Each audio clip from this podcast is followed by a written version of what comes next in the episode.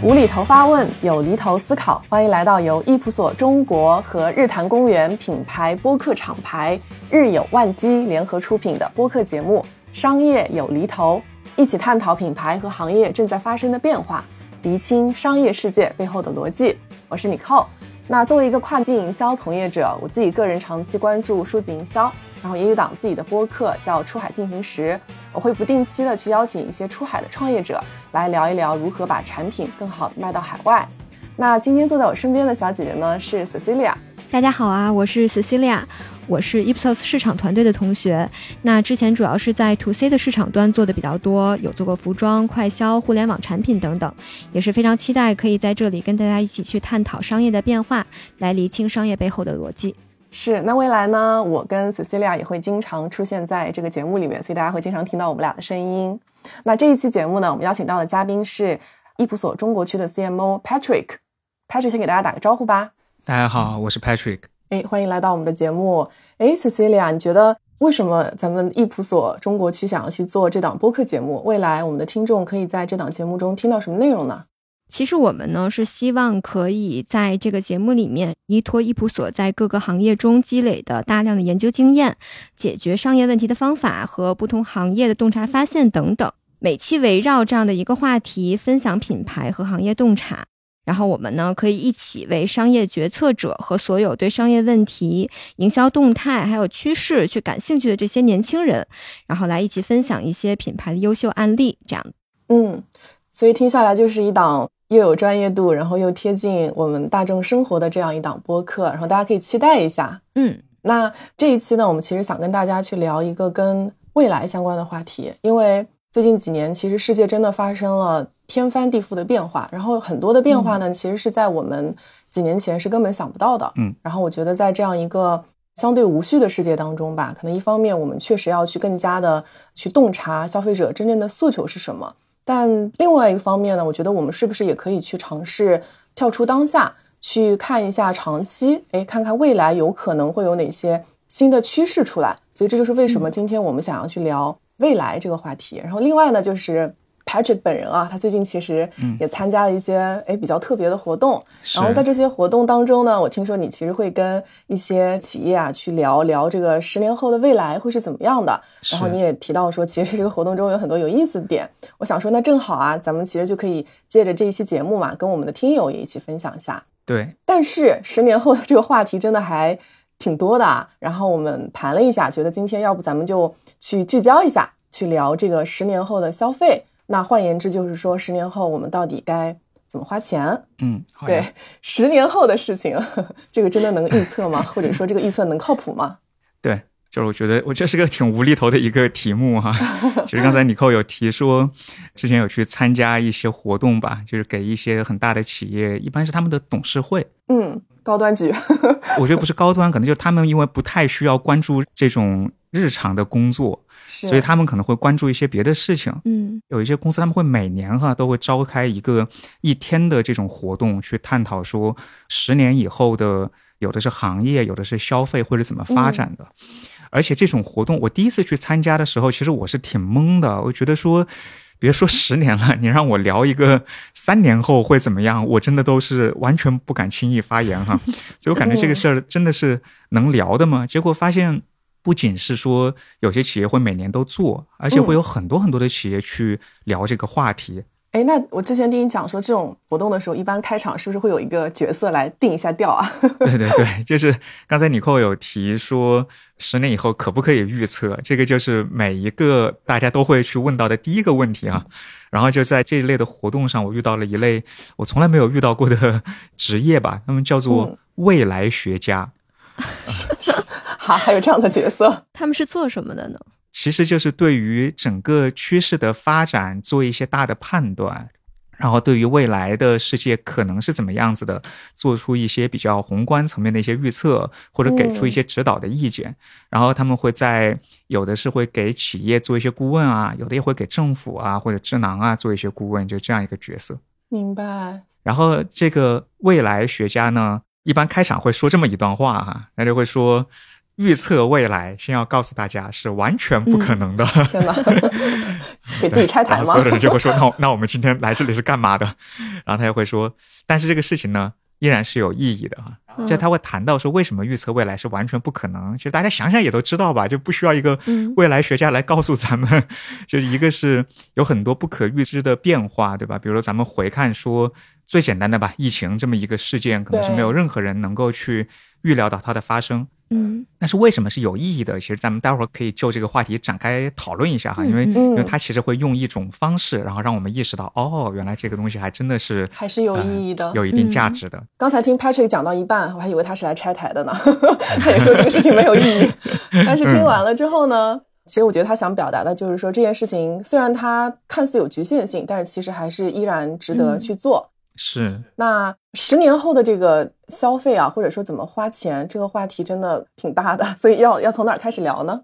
这是另一个很有意思的点，就是谈论未来，因为是个太大的话题了，所以呢，在不同的时候我们会找各种不同的角度哈，嗯，然后谈消费的角度呢，反正就是通过各种模型吧，最后我们就发现说有五个因素对于消费有着重大的影响。嗯，那其实大家可以想一想哈，五大因素。对，第一个就是经济，这个其实很好理解吧？嗯。然后第二个呢，其实是人口。嗯。第三个呢是科技，然后呢再是跟大家息息相关的零售。嗯。以及在今天这个世界环境下很重要的一个就是全球化。是是是，所以这五个因素，他们会对消费有决定性的意义。嗯，明白。所以听上去很像是一个 framework 方法论的这样一个感觉哈，就五大维度。但是呢，我觉得讲真，听上去还是挺大的。就对，很虚。我自己也觉得对，有点复杂。所以我觉得要不这样吧，因为。刚才我们谈到，就是为什么去预测未来不现实，但是其实还值得做嘛？我觉得可不可以先把时钟拨回到十年前，那也就是二零一三年。那我们可以回想一下，在二零一三年的时候，那个时候我们心中的十年后，也就是二零二三年是怎么样的？所以就是说，我们不聊未来，我们先去聊一聊过去。那因为刚才 Patrick 你提了五个方面嘛，经济、人口、科技、零售、全球化，要不咱们一个个过一下？好的呀，好的呀，就大家现在。脑子里时钟转一转，转回到二零一三年，想一想二零一三年你在干什么？你在哪个地方和什么样的人在一起？嗯，然后在那个时间节点，我们开始想一想你心中那个时候的二零二三年。哎，我先问个小问题：二零一三年大家都在哪儿啊？我们两个应该还在学校里吧？呃，对，我是在美国。哦，你在美国？那我应该在准备，我在准备去美国。哦，去美国找你。Patrick，你在哪儿？我二零一三年也在美国开始工作了。哦。哎，那当时的经济，我们来回想一下吧。那个时候是怎么样的一个情况？嗯，其实我们还是更多的谈一谈中国哈，就是有一些数字，作为研究公司，还是跟大家过一过数字，有个感觉。是好。其实那一年的 GDP 的增长是百分之七点七，嗯，然后那个时候呢，中国其实已经是世界第二大的经济体了，没错。但是我们占美国 GDP 的比例呢，大概是五十七左右吧，百分之五十七左右。然后我们占全球经济体量大概可能就是一个百分之十三这样的水平。嗯，其实大家可能已经忘掉了那个经济增长七点七是一个什么样的感觉、什么概念了吧？对。对，但回想的时候，其实就是一个经济蓬勃发展，然后大家对于未来充满了信心，并不担忧说经济会出现放缓或者会出现波折这样的一些情况。对，实际如果那个时候回看，就是再往前倒，就零八年是上一场经济危机嘛，嗯，好像中国也没有从当中受到特别大的影响，反而我们是一路高歌猛进哈。也许有的时候其实是有想说，如果再过十年，中国的不一定会成为世界第一，但可能这个地位会比二零一三年更加的重要，不停的在腾飞的状态。对对对，就是一整个欣欣向荣啊。是。而且也可能也觉得说，即使因为体量变大了嘛，可能增速会有所放缓，对，但似乎也不会慢到很差的地步，可能依然还是一个高增长的国家。而且在二零二三年再过不了几年，甚至有可能成为世界第一大经济体啊！这确实是当年的一个。按照当时预想的话，对对对，而且就尼寇当时也在美国吧，我觉得当时可能在美国去看这个事情的时候，甚至美国的研究人员也好啊，经济学家也好啊，也会抱着相同的观点。嗯，哎，那其实就是因为一三年那个时候，应该我是咱们三个里面唯一一个在国内的人嘛，所以我回想了一下，那个时候虽然我还没有毕业，但我有一个比较深的印象，就是当时好像上海自由贸易区。正式挂牌成立了，因为这个事情，当时我们的经济老师特意在课堂上有跟我们谈论过。然后他就说，虽然广义上来说，那他肯定是对贸易和投资有便利嘛，就开放力度更大。但其实对上海这个地方而言，它也不仅仅是贸易，它对航运呀，然后对一些金融啊，也都是有很多积极作用的。嗯，所以我对这个事情印象还是蛮深的。对。所以就是回看二零一三年的时候，那时候大家对于整个中国的经济预期啊，包括整个发展还是挺有信心的。是是。然后我们看到今天实际哈 是个什么样的情况？重新理一理这些数字。对，当然就是疫情对咱们的影响很大哈。但是咱们回看一下过去的几个数字，说去年的 GDP 增长大概是百分之三，那对于中国来说可能是个不怎么高的数字哈。是。然后呢，过去的第一季度呢，大概是百分之四点五的增长水平，就是跟去年的第一季度比。全年呢，就是不管是世界银行啊、联合国呀，对中国的预期可能都是一个百分之五左右的增长哈。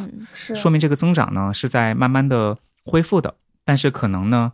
也没有说高到一个曾经的百分之七、百分之八那样的水平，特别是最近可能大家在消费侧感觉压力也挺大的哈，就是对于这个经济的这种信心，如果站在二零一三年，可能很难想到今天是这样一种就是需要更加努力去拼搏的这么一种状态吧，就是没有当时那种高歌猛进的那个感觉了，嗯，是。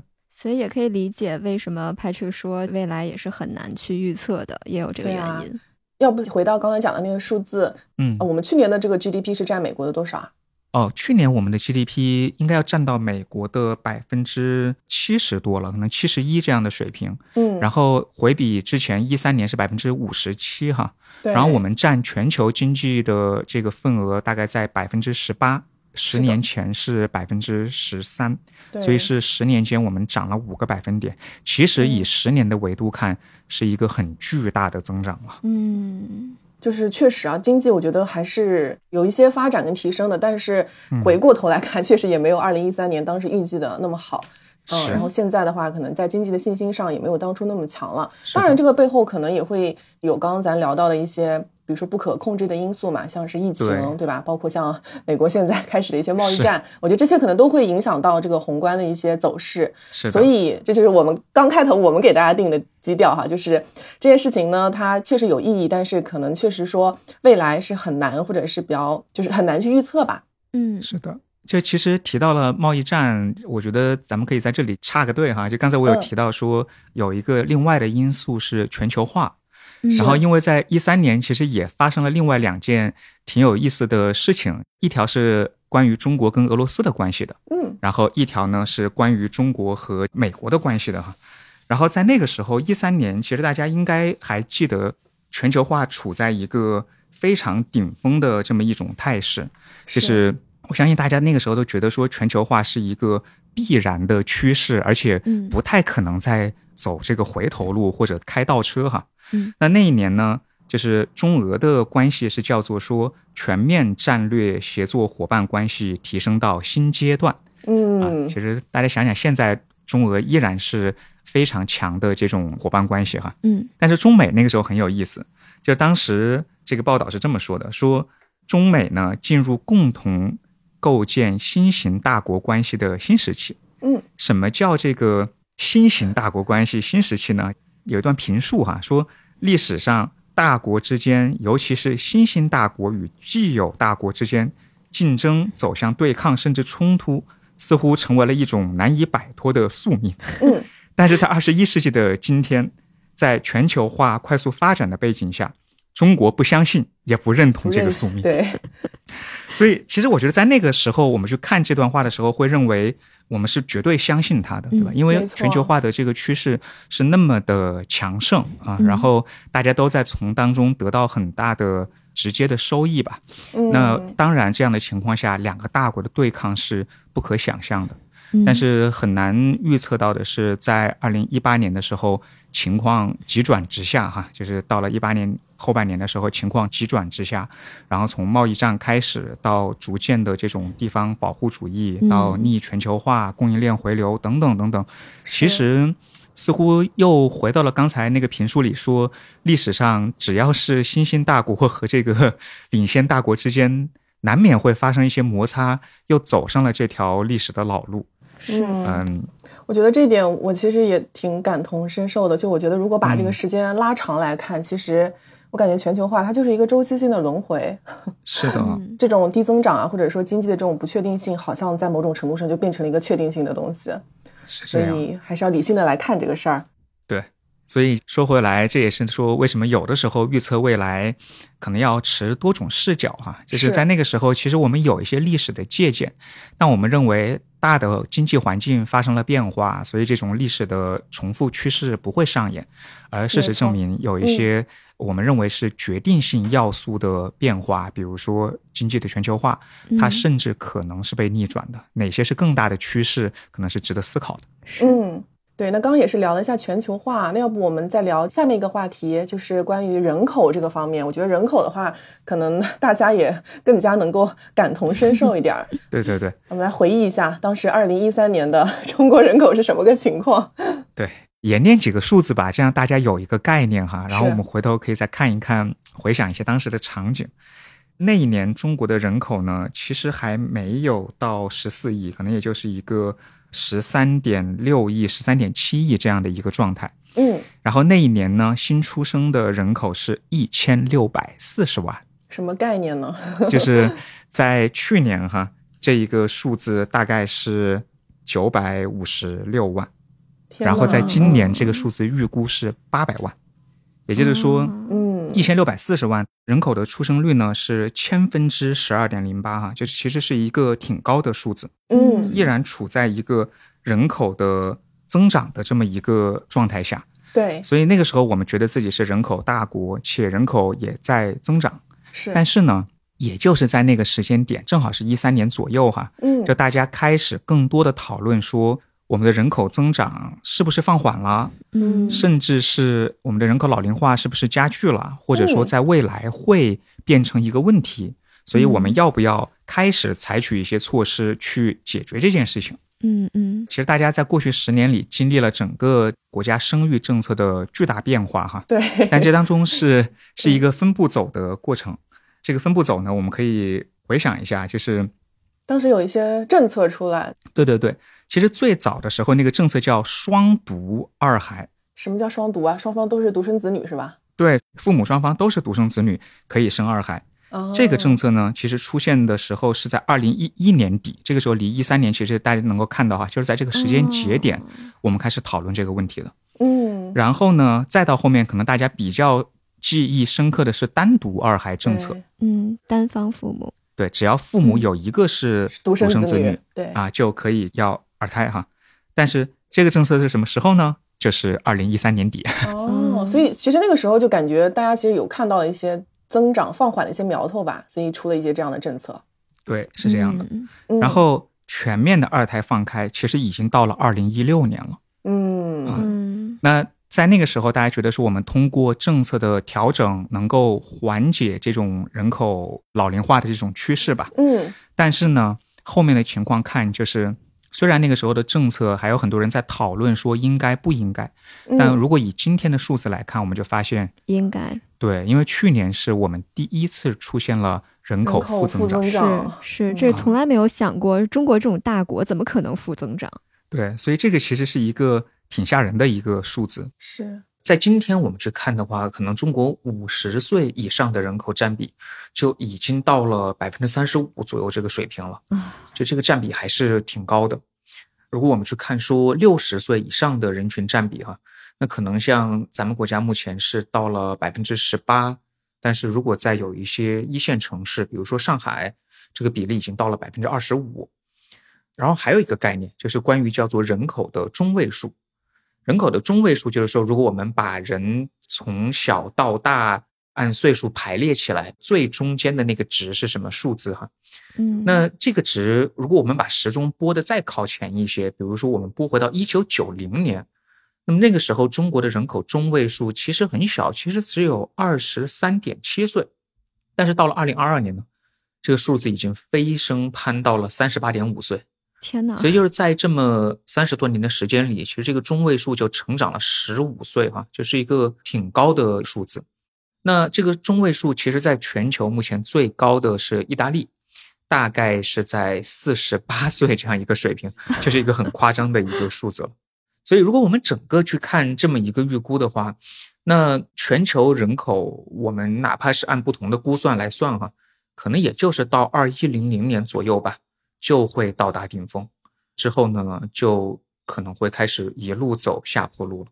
嗯，所以整个人口的状况去看，就说可能在一三年，我们去预估说，哎，我们依然还有人口红利可以吃，我们是一个人口大国，对吧？嗯，即使这个人口增长在放缓，但是到了二零二三年，应该还是不错的。可是到了二零二三年，它突然就变成了一个，好像是突然之间摆在眼前的挺严重的，对，需要大家去解决的一个问题了。嗯，哎，刚才 Patrick 提到一个词啊，就是因为伴随着人口增长，我们会有这个所谓的叫人口红利嘛。那现在我们切实面临的一个问题是，就是人口在下降，然后出现了负增长。那么这个未来对我们的生活会有一些什么样的影响呢？就其实人口的红利呢，它其实一方面是带来了消费的需求的增长，因为只要是人，大家都会有各种各样的消费嘛，对吧？是的。然后另一方面呢，它也是提供了源源不断的年轻的劳动力。嗯，所以这两个都是非常非常重要的因素。过去呢，我们谈很多中国的一些各种类型商业的这种想象空间或者消费的想象空间，都是因为有巨大的人口在后面撑着呢，对吧？但如果说整个人口基数开始下降，其实首先就是整个增量用户的这个比例可能会变得很少很少，嗯，就是更多的大家都在一个存量的环境里去竞争。其实过去的很多增长逻辑都是新增的一个逻辑，就大家如果去看很多我们互联网行业的成长，都是靠说不断的拉新，对吧？包括拼多多为什么可以成长的那么快，就是一个一个的新客再拉来一个新的人啊，那必须要有这么多的新客才能够说。让你去完成这个拉新，但一旦说整个新客的这个比例是下降的，或者说这个总数是下降的，那整个商业模式就要发生比较大的变化。如果再要去找到增长呢，其实更多的需要说在老客身上去做文章，你可能需要说去考虑怎么样让一个老客做更多的复购，或者说让他每一次消费的更多。所以这个其实是对于整个商业和盈利模式发生了一个特别大的变化。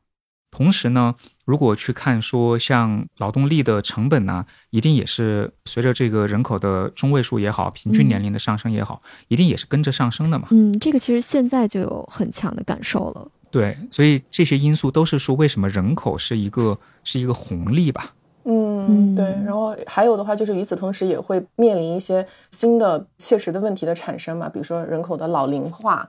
对这个，其实，在某一些发达的国家已经发生了。那可能看来，对，离我们或者是已经不远了，或者是已经发生了。这个也是，尤其是我们的邻国日本。是是是。其实最严重的是韩国，就是韩国是全球出生率最低的国家，一个国家。对。然后我看过一个预测，就是说，根据现在这个情况看，那么如果再到了。接近二一零零年的水平，韩国的人口即使乐观估计，嗯，可能也到不了它一九六零年的人口水平。对，看来这个是很多国家可能现在都在面临的一些问题吧。就刚刚 Patrick 在讲这个人口红利的时候，我其实也想到，伴随着人口的增速的下降，其实还有一个就是规模效应，因为人口本身就是也会带来规模效应嘛。那现在如果人人变少了，那么相应的。原来可能人多的时候，规模效应是正的，更多的人一起合作，然后市场的规模也会更大，那么相应的你分摊的成本也会更多。但如果说现在四个人，比如说减到两个人，那其实他可能减掉的不只是这一半人，可能未来比如说对于国家的一些，比如像创新力啊这种，可能都会有一些影响的。所以，就是确实啊，这个人口的增速下降，可能对于我们的生活还是会有一些切实的影响的。嗯。然后像刚刚 Patrick 讲的这个人口红利的这个点，那曾经这些仿佛成立的一些商业逻辑，可能啊，在未来是不是有可能就不成立了？也是大家可以去思考的一个问题。是的。好，那聊完了人口，要不我们继续往下走吧？我们来聊一下好科技。对 对对，就谈了一些太宏观的，大家不一定很觉得切实生活的问题哈。但是接下来的两个应该会，大家可能更感同身受一点。对对对，或者印象会更深一点。是的，嗯。但是讲真啊，二零一三年你们有什么科技大事件有印象的吗？先说一个吧，就是可能大家就会觉得它是个很平淡的一年，因为我们经常会以 iPhone 出到哪一代作为那个时候的一个标志，对吧？所以你们还记得一三年 iPhone 是出的什么吗？我记得非常清楚，因为那是我的第一个 iPhone。OK，所以是哪一个型号？哦，当时我买的五 S。哦，所以那一年是 iPhone 的五 C 和。呃，好像也有五 C，对对对，反正我买的是五 S，我记得我当时可高兴了。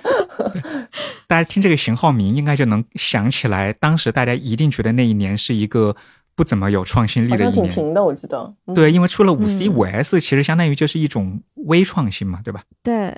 但是呢，我个人而言，在那一年其实是有印象挺深刻的两个。当时非常大的科技的潮流吧，嗯，因为那个时候我确实是在科技创新的一个领域里。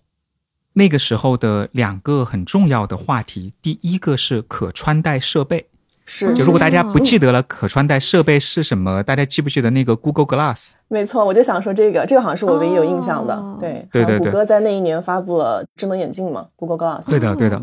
然后第二个呢是比特币。嗯，虚拟货币其实狗狗币是那一年出现的哈，因为比特币其实出现的更早，但是在那一年它成为了一个很大的话题。就为什么我印象非常深刻，是那年我去参加了一个这种科技论坛啊，然后呢，最受瞩目的两个，一个就是来自于 Google Glass 的一位演讲者，一个呢是一个比特币的交易所的一个演讲者。然后这个可穿戴设备在那个时候呢。被赋予了很大的想象空间，而且在技术上确实也有很多的突破。嗯，就是 Google Glass 可能在那个时候也会谈到很多，他们不仅是说帮一般的消费者去获得一个更炫酷的这种商品哈，或者是有一些辅助功能，他们也有很大一部分是在帮助一些，比如说视障啊或者听觉有障碍的一些人群，就通过 Google Glass 呢，其实能提供一些功能，可以交流了。这个听上去就很谷歌嘛，对，可以帮助他们，就是比如说是在听力上有放大，或者是在视觉上，其实有些包括一些颜色的校正啊，就是对一些视弱的这种群体是有很大帮助的。所以当时这个东西是非常火爆的，而且当时有一些新技术的创新方向也非常吸引人。我记得当时有个产品，就是现在已经销声匿迹了，应该叫 Ring，叫 The Ring，它这是一个戒指，它是一个银色的一个戒指。这个戒指你戴在手上呢，它其实跟你的手机是联动的，但你就不再需要去拿出手机来操纵了，你就可以凭空开始画符号，就你可以凭空写这个短信，然后那个啥的短信啊，真的可以用吗？对，然后在空中画一个勾，它就发送出去了啊。然后你还可以凭空在这个地方去切换音乐啊什么的，就是去画一个标，然后是播放音乐，然后去去前进后退这个样子。但是，但是后面它消失了。但是它消失了，所以它不好用。对对对，但是它消失了，所以这个可穿戴设备在那个时候是有很大的想象空间，也很有意思的。你说到可穿戴设备，其实我想到好像在应该不是一三年，但是在那个之后不久就有 Apple Watch 了。哦，嗯，然后我当时也是第一批用 Apple Watch 的人。今天这个录音室里有俩果粉。对，然后我们如果往现在看，可能就发现说。这个潮流还在吗？似乎也还在，因为 VR 其实算是可穿戴设备，嗯，智能手环肯定也都是，是。但是呢，它有没有像一三年的时候，大家认为说它可能会彻底颠覆我们的生活，它可能会是新的智能手机，它甚至会替代智能手机，就像当时智能手机替代掉这种，嗯嗯，个人电脑一样哈，就是就是这种感觉。实际上似乎并没有，对，嗯，这个东西它的发展。当初呢，它在一个很起步的阶段，那个阶段呢，有很多，就是如果我们说一个科技树，有很多可以点的方向啊，所以呢，大家想象空间很大，嗯，但似乎并没有一个非常好落地的一个明确的方向，是的，所以呢，想象空间大，没有一个很明确的拳头产品，往后十年它的走势就不是说那么的强劲吧，就感觉这个浪花没怎么激起来，嗯。那正好我也看到苹果最近有发布那个 Apple Vision Pro 嘛，嗯，最新的一个可穿戴设备。不过好像要到明年的大概要到年末的时候，我们才能用到。是，其实我也看了一下这个产品的一些目前的测评啊，嗯，似乎评价是很高的。所以有一些趋势可能就是这样，就是在我们觉得说它似乎开始走下坡路的时候，它可能也会突然就出现一个新的产品哈，然后就立刻扭转了这个局势。嗯但到底怎么样呢？呃，咱们拭目以待吧，因为这个产品还没有出来，也不好更多的评述。嗯，哎，Patrick 刚刚有提到比特币嘛？那现在的比特币的情况呢？第二个当时的很火的话题就是比特币，但是当时还在一个什么阶段呢？大家都是觉得说这就是一个噱头和可以玩的一个事情，这种一个概念哈。因为因为我记得很清楚的是，在那个活动上，当时就说只要你填一个邮箱就可以免费领一个比特币，然后然后好多人包括我在内都觉得这是啥呀？有啥必要？就跟你现在注册送你一个什么东西一样，你就觉得送鸡蛋一样，你知道吧？你就没有想去领，因为那个时候比特币可能就是几美元这个样子。嗯，然后呢，在过去的几年里，比特币曾经到达过三万美元的价格，然后就算是最近也是一万九美元的价格，就是一个，哎，损失惨惨重啊。是 真的，但那个时候对于比特币呢，那个认知可能跟现在还是比较接近的，就是当时大家会觉得说它非常的有潜力，如果有更多的人愿意使用它，它可能能够是一种金融上的一些流通手段吧。但同时呢，大家也都认为说它的整个监管会是一个巨大的挑战。这也是为什么当时很多人没有很认真的对待它啊，就认为监管会是一个太大的挑战，甚至是不可逾越的挑战。其实今天嗯我们去看它，确实是这么一个状况，就是有嗯更多的数字货币兴起了，更多的加密货币兴起了。但是这个监管还是一个很大的难题。对是的，对，但监管依然是很大的挑战，也是为什么在很多国家它其实很难成为一个主流的趋势的一个原因吧。嗯，所以当时就是二零一三年的时候，我们可能那时候比较看好的，像可穿戴设备啊，像比特币啊，到现在看好像也没有那么的火。但是现在真正火的是什么呢？现在真正火的东西，可能当时也完全没有料到。对，现在火的可能是 AI 吧，不管是 AI GC 产生内容，还是 AGI 所谓的这种通用人工智能，智能，对，因为回想大家可能对 AI 有很明确的感觉，可能是阿尔法狗出来的时候，就是二零一六年的时候，对，所以真正现在更火的概念，像 AI，在那个时代，或还有像现在更火的，我们待会儿可能会谈到，比如说新能源汽车嗯嗯。啊，在那个年代可能都还并完全没有出现苗头。不可，能想到的，对所以科技是一个很不稳定的、很不稳定的一个一个方面，很难预测。嗯，是。然后聊完了科技啊，我觉得科技好难聊啊。我们来我们来聊零售吧，看看当时的零售的情况跟现在有没有就是一些比较大的差距。二零一三年零售的情况，我们来回想一下。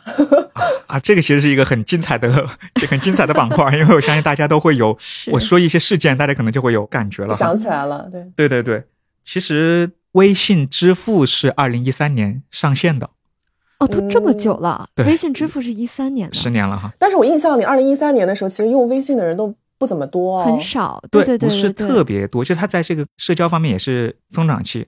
然后在二零一三年呢，其实那个时候滴滴已经出现了一两年了啊，就滴滴可能是一一年出来的，嗯。但是在逐渐的去上线像快车啊、专车啊这样一些产品。那会儿用的不多，对。嗯。然后美团外卖呢，应该也是在二零一三年成立的，如果没有记错的话。哦，嗯，所以大家再回想一下那个时候的生活是怎么样的，当我们都没有这些 A P P 的时候。呃，另一个很有意思的事情呢，就是其实双十一应该是在一零还是一一年出现的，然后。二零一三年的时候呢，双十一被称为一个成功的奇迹哈，因为实现了一个这个不可思议的成绩。嗯他们达到了那年的 GMV，就是这个整个销售额吧，嗯。呃，三百五十亿，就是大家可能不记得三百五十亿多还是少了啊，这个数字去年是五千五百亿，嗯，但是三百五十亿在当年被称为一个一个奇迹，神话神话嗯。而且实际上，今天我们说天猫啊、双十一什么的，其实天猫这个名字也是二零一三年才出现的哦，嗯啊，就二零一三年才把淘宝商城更名为天猫。嗯，所以整个二零一三年，大家回看的时候就发现说，有没有一种感觉，就我们还在上一代互联网的世界里和上一代零售的一个世界里，嗯。包括那个时候可能比较火的品类是快时尚。最火的话题都是像 Zara 呀，像、啊 H&M 啊那些。对，Forever Twenty One 对对对，Forever Twenty One 那个时候是特别火爆的品牌，所以这是在那样一个状态下哈。而整个移动端的消费，移动端的这种线上的所谓的零售吧，其实是在一个很初级的阶段。对因为嗯我记得几件事情哈。第一件事情是那一年阿里其实有尝试去美股上市，然后在那一年的招股书里就有写说，我们的移动订单占比已经高达百分之三十。嗯嗯，那个时候还用高达，对，高达百分之三十。然后当时美国的就觉得很惊叹，就是说哇，他们在移动端有好强的潜力。因为那个时候整体的移动支付在整个我们的消费里的占比，可能也就是一个个位数的占比，就百分比的话是个个位数的占比。然后另一件事情，其实就是那一年携程的创始人就是梁建章是嗯回到携程，他其实在中间有几年离开去当他的人类学家哈，嗯回到携程，在那一年做二次创业。这个二次创业的核心就是要求整个携程体系完全向移动端转移。嗯也就是说，在二零一三年，咱们订票、订酒店其实都是在电脑上完成是的嗯大家可能已经不太记得了，但其实咱们是在电脑上完成的。嗯而且那个时候，携程宣布这个事情的时候呢，我还有很强的印象，就是大家有很大的怀疑，说是不是有点儿太偏了？因为嗯难道将来大家会去手机上订酒店和订票吗？那得多不方便呀！对啊，是所以这个也是印象很深的一件事情哈、这么一说还真是哦。感觉聊到这个点的时候，就是主打一个怀旧，十年前跟现在真的还差挺多的。对。然后到二零一三年，确实还发生了一件挺重要的事儿，可能也是这件事情是一个重要的拐点，它也跟科技相关哈。刚才我们没提，就是咱们国家应该是呃移动吧，就拿了四 G 的牌照，哦，四 G 哈，四 G 不是五 G。这是历史啊，对，所以这可能也是说，在那一刻，很多人开始意识到，特别是很多我觉得前瞻性很强的企业家，开始意识到说，移动端的这种消费，电商也好啊，或者其他的，会是未来十年的一个趋势。嗯但是说真的，大家有没有预想到说，到了二零二三年，移动端已经成为了一个碾压式的消费趋势？嗯，这个事情其实就很难说了。就那个时候，即使大家认为说移动端也许有一天会占到一半的消费，有没有嗯想到说，在整个线上消费里，它可能已经占到现在可能这个数字在百分之八十以上啊，甚至更高，嗯对，占到一个这样的比例，嗯，可能很难想象。是的，包括说整个电商的发展，双十一从三百五十亿的 GMV 成长到五千五百亿的 GMV，花了整整十年的时间。对，这个事情其实是一个挺冲击的一个东西吧。嗯嗯，所以有一些趋势大家是预料到了，但是它能发展的多么的迅猛，嗯可能是完全超乎当时的所有人的想象。嗯嗯，是的。其实就刚才 Patrick 提到的这个，我自己也特别深有感触，因为那个嗯。时候就一三年左右，我在国内嘛，然后正好就是一零到一四那个时间，是它就是一个完全变化的一个时间。没然后，我记得当时，因为我们的学校是在北京近郊，嗯，所以呢，一开始的时候，我就是比如说从交通上，我就经历了从打黑车，然后慢慢慢慢，然后到有滴滴就可以用手机下单，哦，然后再比如说那会儿我们学校的就南北校区之间全都是小摊儿在卖吃的，嗯，就是因为没有外卖。然后到最后到了大三大四的时候，这小摊儿就没了，就都嗯消失了，就因为大哦家都会叫外卖了，所以它就是一个变化很快，在影响着生活方方面面的一个一段时期。嗯。对，但就像刚刚大家讲的嘛，就是我觉得在十年前看或者是在预测的时候，就大的方向上，我觉得还是挺一致的，就只是说在它的深度跟广度上，这些有的时候受到一些不可控因素的影响，真的还挺难去就是很准的去判断的。是的，是，其实就是就我们为什么回顾这个话题哈，其实是为了回答尼寇刚开始那个灵魂拷问，就说 预测未来有没有意义或者有没有可能。其实如果我们回看十年前，会发现说我们对未来的预测不会是完全准确的，但是呢，其实有一些前兆性的这种信号，或者是有一些趋势，它确实会延续下去，甚至它可能会放大到一个我们难以想象的地步。另外呢，也会有一些这种完全不可预知的事件，比如说疫情，对吧？是的，那这些就是我们所谓的不可预测的部分。但是就是因为有一些当时的趋势，或者是有一些历史趋势，它可能会重复的上演或者会放大，而在当下你是能看到一些信号的。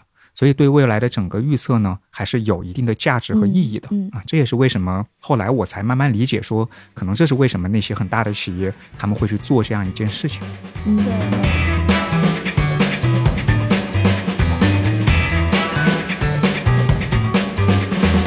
那刚才我们就是谈了很多过去，然后包括是现在嘛，嗯然后我们也回顾总结了一三年，然后我们对于这五个方面当时是一个什么样的情况。嗯那接下来呢，我们就来谈一下未来，嗯看看我们到下一个十年会有怎么样的一个发展趋势。那要不我们就还按照刚才的逻辑去梳理吧，然后还是请 Patrick 帮我们从经济的角度去做一下展望。好的呀。经济呢，哎，又回到这种又宏观又沉重的话题了。又来了。对对对，其实，在过去的三十年里，我们经历了一个挺不常见的经济周期。嗯这个经济周期是一个低利率、低通胀的经济周期。低利率、低通胀，对就是大家可能不觉得低利率、低通胀有什么特别或者有什么好哈，但实际上它在整个大的经济历史里是很罕见的一段时间。嗯嗯，因为低利率呢，代表就是整个市场的流通性会得到保障或者得到刺激。嗯。而与此同时呢，又没有发生通货膨胀，嗯。说明商品的流动也是非常的健康的，整个消费和经济的增长是能够跟上这种低利率的状态的。嗯。是。嗯那这个事情的变化呢，其实就发生在去年，对，也就是当世界绝大多数的经济体，就除了中国开始遇到这个通胀的问题哈，可能除了像阿根廷、土耳其这种从八十年代就开始开始持续高 通胀的国家以外，嗯其他的国家是很不适应的，就突然遇到一个百分之八、百分之十甚至百分之二十的通货膨胀，嗯，对于很多国家的央行来说是很恐慌的。然后呢，关于这个事情呢，其实不管是 IMF 啊，就是国际货币基金组织，嗯还是中国的央行，还是世界各国的像欧美的一些央行，大家的表态都是认为说，在接下来的十年里，很难再维持一个低通胀、低利率的黄金年代了。这个世界是嗯一定会发生变化的哎，那为什么说低利率、低通胀是一个黄金年代呢？啊！它其实是表示的说，资本的流通是非常的受鼓励的哈，而且是比较自由的。同时，另一方面，消费呢也是增长的，经济也是发展的，所以它是一个很健康的情况。是，我觉得这个通胀的这个事情，其实可能大家在国内感受的会少一点儿，体感会少一点儿。对对对对对，就如果大家比如说做海外的生意啊，比如做跨境电商或者做品牌出海，其实你就会明显的感觉到，就是因为一些通胀的因素，海外人的消费力啊，或者是其实就是会变得比较难以去预测跟预估，嗯，是所以会影响到大家的生意的一些情况。是的。的，所以关于未来会怎么样呢？其实就大家认为不会延续这个黄金年代了哈。嗯但是关于应该建立一个什么样的新常态，其实不同的机构和国家之间的看法差异是非常大的。嗯以欧美为例，因为他们的一些经济体制，包括他们的一些经济历史原因，他们普遍认为控制通胀是央行的第一要务。嗯，也就是他们的中央银行一定会以此为标准。但是对于像 IMF 也好，或者像中国的央行也好，其实不太是这么看待这个问题的。嗯呃，更多的一个原因是因为大家认为是整个经济周期和经济形势发生了变化，通胀有可能是一个自然的结果，而不一定说是一个不健康的状态。嗯，所以，像中国可能会更看重这种流通性哈，这个这个概念非常非常大哈，我也不展开说了。嗯，我们也不是经济专业的，对对对，我们也毕竟不是经济专业的这个 同学我。其实就比较好奇，就是像这么大的通胀的这个大的背景下，可能对于我们普通的消费者吧，就普通人来讲，嗯对我们的未来的消费会有什么样的影响呢？这个事情呢，其实可能大家有感知哈，但是我们也可以用一些数据稍微佐证一下，大家对这个感知就更量化一些。好，以美国为例吧，就我们在美国最近做了一个研究，就是嗯关于说整个这种经济的状况，包括这个通货膨胀，对于你日常消费会不会产生影响？嗯然后我们就会发现说，基本上接近百分之七十的人，可能不同年龄段稍微有区别哈，但基本上百分之七十的人都会认为说，现在的这种经济状况和通胀对他们的日常消费是有很明显的影响的。嗯哦，他们确实是会说重新考虑买什么样的东西，要不要买一些东西，或者对于一些品牌有什么样的期待，这个东西差异是挺大的。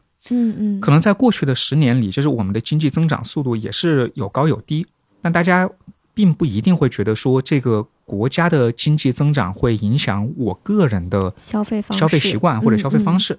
但可能最近大家也能感觉到，是不是有更多的人开始关注 GDP 的增速了？是是，是不是有更多的人开始关注像 PMI 这种所谓的采购经理人指数，或者是说 CPI 这种通胀的指标？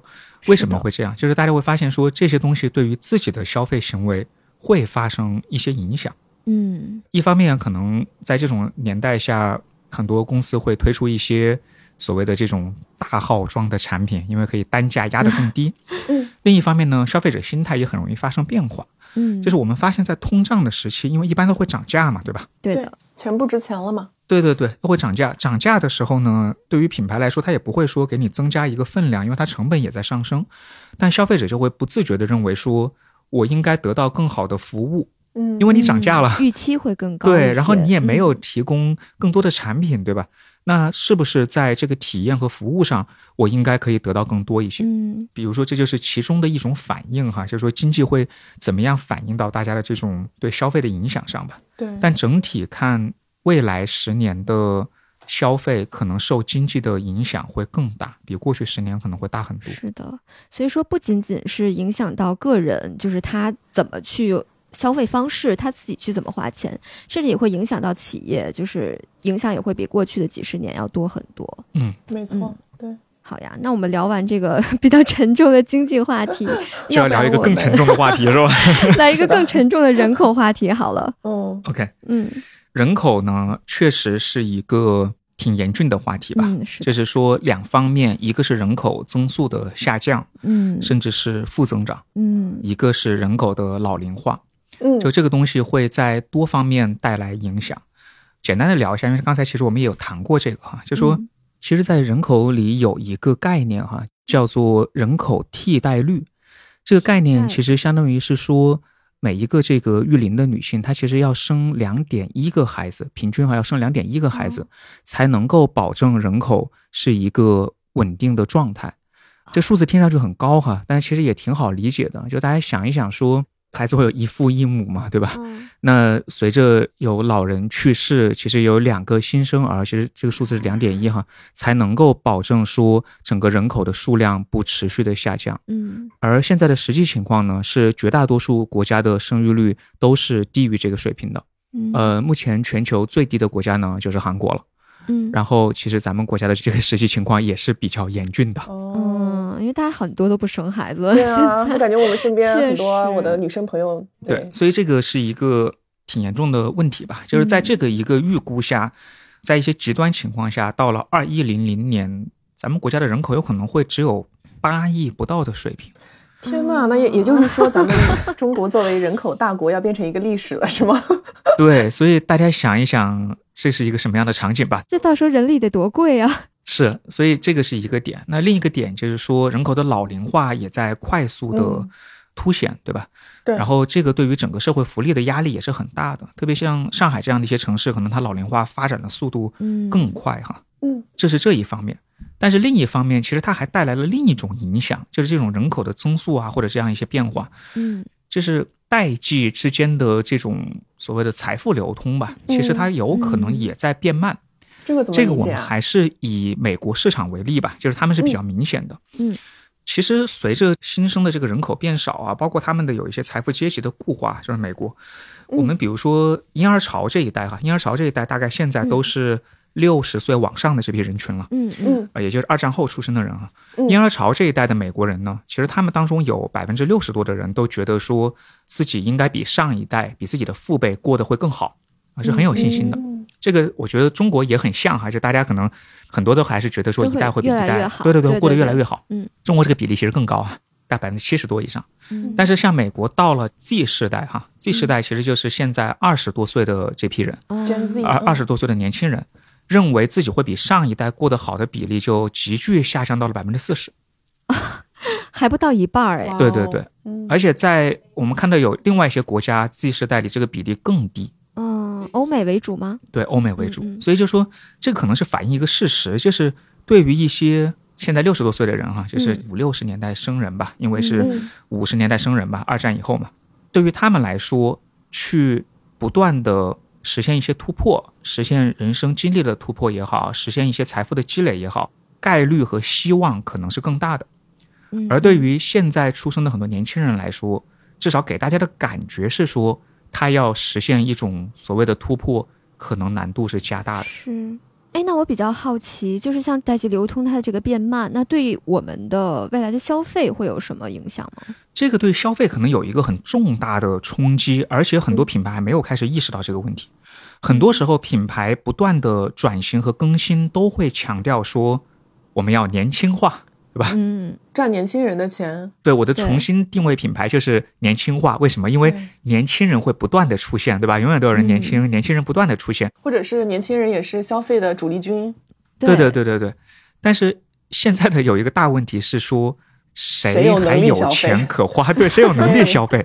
嗯也许你所谓的这些年轻消费者，他并没有能力消费了，嗯而有能力消费的是那些正在逐渐变得年长的人。嗯就是说一个很极端的话，就是说，也许你不是要考虑品牌怎么年轻化，而是要考考虑品牌怎么年长化 怎么，老龄化？怎么老龄化。哎还真的是哎。是但比如说像日本，现在不是很多人去 target 日本市场的时候，就在想说怎么样去找到那些银发哎新一银。发，对对对，现在因为他们其实消费力很强的，我觉得这个可能就是未来的一个所谓的趋势吧。嗯，是的，嗯所以这个就是能看到说这个事情会怎么很切实的影响到我们自己怎么消费，以及就是嗯可能随着年龄增长，我们的消费习惯、消费需求会变动。那作为品牌来说，或者市场来说，要不要做出一些相应的变化？嗯对，我觉得这个点特别有意思，大家可以去思考一下。就是可能在过去的时候，品牌可能更多的获得所谓的增量是靠年轻化，对吧？去找这个年轻的消费者。但是未来，现在或者是说未来，这个是不是可能这个方向要变一变？可能是不是要去找老龄化？这个可能真的是要大家去思考的一个话题。你这个品牌故事要怎么去讲？对，或者会不会有一些什么新的行业或者新的机会可以出来？嗯肯定会有哈。哎，养老啊，是吧？哎，那我刚才忽然想到，就在去年年底的时候，当时世界人口就达到了八十亿嘛。嗯，那我们有没有什么，比如说预计大概再到下一个十亿或者之类的，会是什么样的一个时间段、时间周期？这是世界人口从七十亿到八十亿，大概用了十二三年的样子吧。嗯然后现在的预估是说，从八十亿到九十亿可能需要十五年，哦而最高可能会到一百亿，也就是刚才说的到这个二一零零年的之前吧。不同的这种预估可能会有一些差异哈，嗯但是在这个之后，人口很有可能就是开始走下坡路了。嗯，就到头了。对，这这所以地球也也承载不了更多了吧？可能。是是。好，那我们聊完这种 比较沉重的这两个话题之后，我们还是聊一下比较有趣的吧。我们聊一下科技。科技刚才其实有提到哈，就现在最火的几个事情，第一个就是 AI 了，嗯，第二个可能是新能源车或者新能源，对对吧？所以我们可以都探讨一下。好呀，要不先聊一下新能源汽车，可以先聊一下新能源汽车。开上了吗呃，开上了。开上了，开上了。对，？OK，这个新能源汽车呢，在去年的渗透率呢，就是在汽车领域这个渗透率呢是百分之二十五。嗯，大家可能没什么概念哈，就是对但是很有意思的事情是，几年前呢，其实咱们国家出过一个规划，就是说到二零二五年，新能源汽车的渗透率要达到百分之二十。哦，哎，那就是提前三年达标了，超，标了，甚至。嗯哦，超标了，而且对，到了百分之二十五，对吧？而且呢，其实在今年一季度还发生了一件挺大的事儿哈，就是对于世界来说挺震惊的事儿，中国成为了全球第一大的汽车出口国，超过了日本。哦一整个厉害了。对对对，曾经我们还觉得国产车不香，现在就是我们已经是汽车第一大的出口国了，这里面新能源汽车的占比是多少呀？能占到百分之三十。很高了。对，所以这也是一个挺震惊的事情哈。嗯，所以呢，按照现在这个预估走下去，就是这个百分之三十，不知道大家有没有点耳熟啊？就刚才我们曾经提到说在，在二零一三年的时候，那个时候哦移动端的、对吧？那个阿里的移动的销量是占百分之三十哈。嗯所以确实也有这个状况，就是在一个新的预估里，到了二零三零年，有可能新能源汽车的这个渗透率会到百分之七十。哇，这个真的是很难想象，百分之七十。对，也就是说，甚至到某一天，如果我们想想移动端的这个消费现在到了什么地步，那也许有一天新能源汽车真的完全会成为市场的主导。这个嗯，很难想象。，哎那个 Patrick，作为一个已经开上电动车的人，我想问一个问题啊，你觉得为什么嗯它这个事情的发展会比我们当时的预期快这么多呢？我觉得有挺多因素的，就是嗯。一方面本身技术的进步确实嗯。是很牢靠的，就是这个包括就说整个纯电能够支撑的续航里程，包括整个这个充电时间的这样一种平衡吧。嗯嗯，对，所以基本上说各个类型的车，你现在充上在夏天开个三四百还是没有什么嗯太大问题，对吧？冬天的话，在北方可能两三百。嗯，但通勤也够了。对，对于城市通勤来说，真的是足够了。嗯嗯那另一个方面呢，就是说新能源汽车其实开创了一些新的需求。是非常不一样的，因为传统的车厂更多的是从车这样一个产品的打造出发的，但是新能源车厂呢，很多完全考虑的是不同的消费场景下的消费需求，而且为什么我们会看到有一些出现了很多很多块屏的这种车，对吧？或者是说有一些能够躺倒的功能的车，但实际也有很多在新能源车上是优先使用的一些辅助驾驶功能。我们现在不太提自动驾驶哈，但是不管是说车道偏离的警告呀，还是这种说能够自动跟车呀，对吧？车速的限速呀，包括这种紧急的制动啊等等这样一系列的这些功能吧，其实是从消费者的角度去出发的。嗯那么最后还有一点就是，因为新能源汽车不管是最早因为补贴，还是后续因为它整个供应链的结构吧，实际上它的价格下行空间是嗯相对而言更大一些的。确实，对我说，我也去问了一下我身边的目前在开新能源汽车的朋友，但就大多数人嗯。反馈都挺好的，就是是的。嗯。都是说驾驶体验其实会比以往的油车要好，就是加速也很快，嗯。然后座舱的配置好像也更科技，还有就你刚刚讲到的那个辅助驾驶，我问了一些朋友，他们平时都是在用的，而且用的比例挺高的。是的，在这刚才也有谈到，就说价格下行的趋势很有可能是一个必然，就大家会认为说，随着时间的推进，新能源汽车的价格可能会进一步的下行。当然，我们说的是一个长期趋势哈。嗯，实际今年的第一季度，中国发生了这种汽车行业的降价潮，虽然是跟国标的更新有很强烈的关系，但它也许是一个转折时刻。嗯，就是所有的车厂的所有车型，无论油车还是电车，都在一起进行一个大比例的价格下调，都卷起来了。都卷起来了。那当这个市场有一天全都是新能源车的时候，会不会真的到某一天，汽车作为一个消费品，变得真正是一个完全普及的这种类型的消费品，嗯而不是一个就是说高价格的高端消费品？可能是将来会发生的一种变化吧。嗯嗯，哎，真的耶，这有可能是一个趋势。还有谈到就新能源汽车里的智能驾驶的这个东西，其实就离不开人工智能了，对吧？嗯嗯然后这可能是现在最火的一个话题哈。当然，这个话题呢，我觉得我今天可能也不过分展开了，因为如果如果 浅聊一下。对对对，浅聊一下吧，就是提出一个问题吧。这个问题挺有意思的，这个问题也是我在一个活动上听到的。这个问题叫做说 AIGC 或者 AGI 哈，嗯还是说 AIGC 是 AI 生成内容，AGI 就是通用人工智能。嗯嗯包括我们现在说的 ChatGPT 啊，就是文字类的，或者这个 Midjourney 啊这种视觉类的哈。嗯这个问题是说，ChatGPT 的出现是一个 iPhone 时刻，还是一个蒸汽机时刻，嗯。或者就是一个元宇宙时刻或者比特币时刻？嗯，就是哎，这个很有意思。对，就是嗯。iPhone 时刻，大家可以想一想，就它其实是对商业社会带来了一个很大的更新吧，包括对大家的手上的这个消费品是一个很大的创新，但是它确实是局限在消费层面的，对吧？嗯嗯嗯。而蒸汽机不太一样，是因为它彻底的改变了世界的政治和经济格局，嗯，所以它虽然是一个科技创新，但它的后续影响力是巨大的。嗯，那为什么说 ChatGPT 可以有资格被问这样一个问题？而且很多人认为它已经超越了一个 iPhone 时刻，嗯就是它一定是能够完成很多工作。但是为什么会问是不是个蒸汽机时刻呢？就大家可以这么思考这个事儿：蒸汽机是解放了大量的体力劳动。是的，那么整个 AGI 的东西是不是可以解放大量的基础脑力劳动？嗯。嗯。如果它可以，那是不是就一定会带来社会经济包括消费的一系列的重大变革？嗯。所以确实还是挺值得思考的一个问题。当然，可能随着最近这个热度慢慢下来，我们也会重新审视这个话题哈。对，我也觉得前一段时间的热度太高了，感觉是的，就我不听播客嘛，平时我看所有的台都在聊 聊对 AGI 相关的对话题，最近好像这个热度是稍微下来一点儿了，所以我觉得这个话题嗯确实拭目以待吧，看它到底会对我们的嗯生活或者是哪些领域去发生一些影响。嗯，那我们刚才聊完这个非常有意思的科技，那我们进入下一个有意思的领域，就是零售，看看有没有什么可以去期待的东西。嗯，哎，其实感觉零售现在也是一个挺艰难的、挺艰难的这个环节哈，或者说挺艰难的一个板块。有一些新的概念在出来。对，不过这几年里呢，有一个不知不觉逐渐在兴起的，在国外可能还没有那么强盛的概念，就是这个兴趣电商。嗯，啊，其实可能就是以抖音啊、小红书啊他们为标杆哈。所谓的兴趣电商，相当于你是被内容种草，然后呃产生了兴趣，后续再去拔草这么一个过程。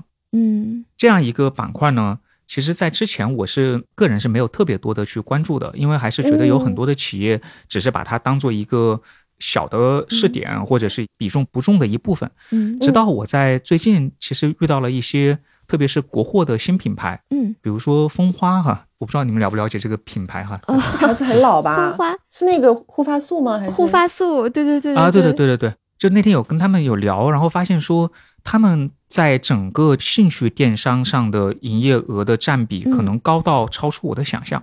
这个兴趣电商具体就指的抖音啊、小红书这些啊对平台吗？对对，是的。嗯而且呢哦，就是在这个上面的一整套的运营打法已经非常非常的成熟了。嗯，就如果我们回想，曾经有一些企业是靠着说传统电商，就所谓的阿里啊、京东啊来取胜的。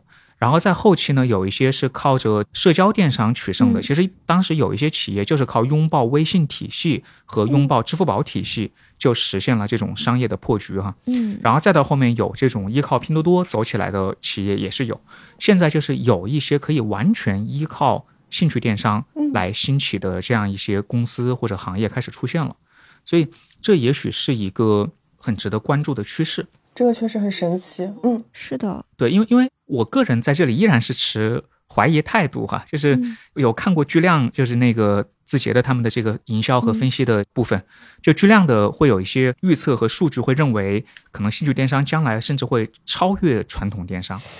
就嗯，对，我不知道大家信不信哈，我就说的直白点，我我是不太信的哈。我也不信对，哎，但是呢，我后来有拷问我自己，我就说，回到一三年，有人跟我说，移动电商会超过电脑 PC 电商，我信吗？我可能也不信。嗯所以这个问题，也许只是我看的不够前瞻，嗯，也许是有一些趋势的发展速度会超出我们的想象。嗯嗯，但是这里呢，是一个值得关注的领域吧。是嗯，我觉得这个兴趣电商真的挺神奇的。像我最近就在小红书上，我就刷着刷着被一些大数据种草，然后推给我一些很好的内容，然后我就下单了，啊，你真的就直接在小红书下单吗？会的我在，小红书上买了，就是一些首饰啊什么的，因为我觉得他做的其实是内容嘛，但是我就是被他哦产品背后的一些内容，我觉得 kind of 就打动了吧。我觉得哎，我觉得这个内容其实是挺好的，而且价格也不贵嘛，然后我就买了。然后我回头一看，这个其实就是兴趣电商，哎，就他其实大数据推送给我，他知道，比如说我喜欢嗯什么样的一些东西，然后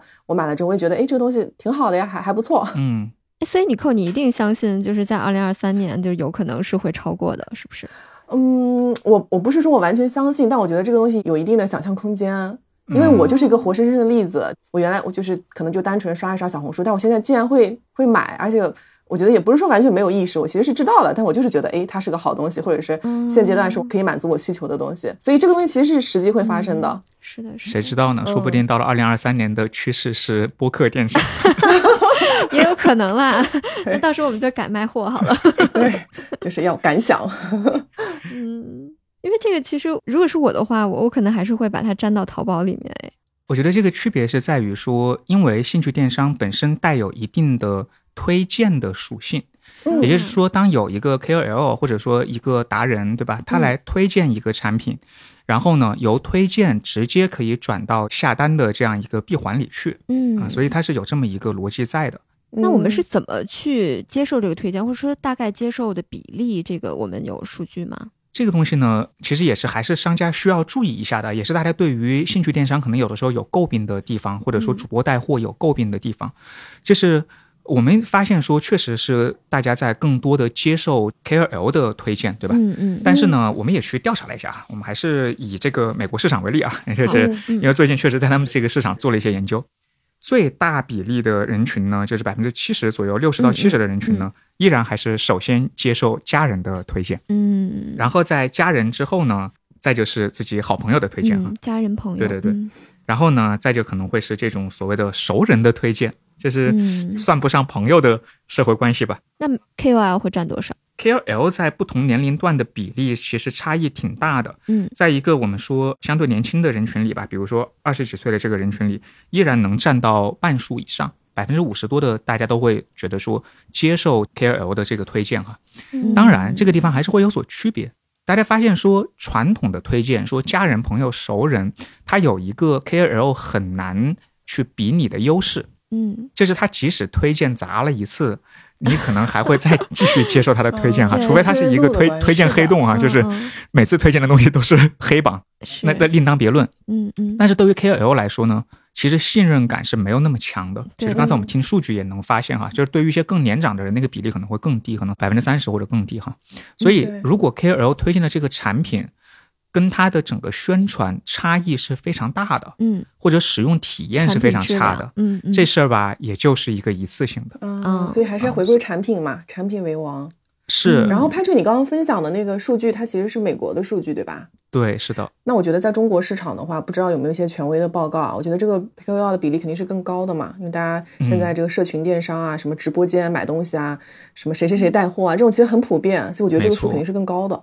没错，嗯，这个我们回头可以去研究一下。不过这个也让我想到，就是对于品牌来说，那他如果想要通过这种兴趣电商去做推广，或者说通过 KOL、通过达人去做推广，那他一定要更注重自己的产品质量啊，嗯。包括推广的方式，然后就不要去踩这个雷，嗯，不要被大家因为这一次推广我又花了钱，然后还砸了自己的招牌，这样。是，嗯，那我们现在其实就剩下五个方面的最后一个了，嗯，然后我们看一下从全球化的角度，我们可以有哪些理解和期待。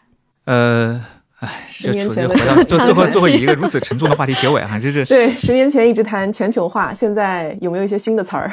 现在有逆全球化，有全球化的平台期，有这个供应链回流，对，回流或者叫嗯做供应链的友邦回流，就是回到自己的友好国家。随之而来的什么贸易战、地缘冲突 都来了。对对对嗯制裁、保护主义没完没了了。对，当然哈，就是大家也不要太悲观哈。嗯一个方面呢，就是说，无论如何，其实现在世界还是比较相互依存的。啊，嗯在经济上，在供应链上，其实大家都能看到这个事情。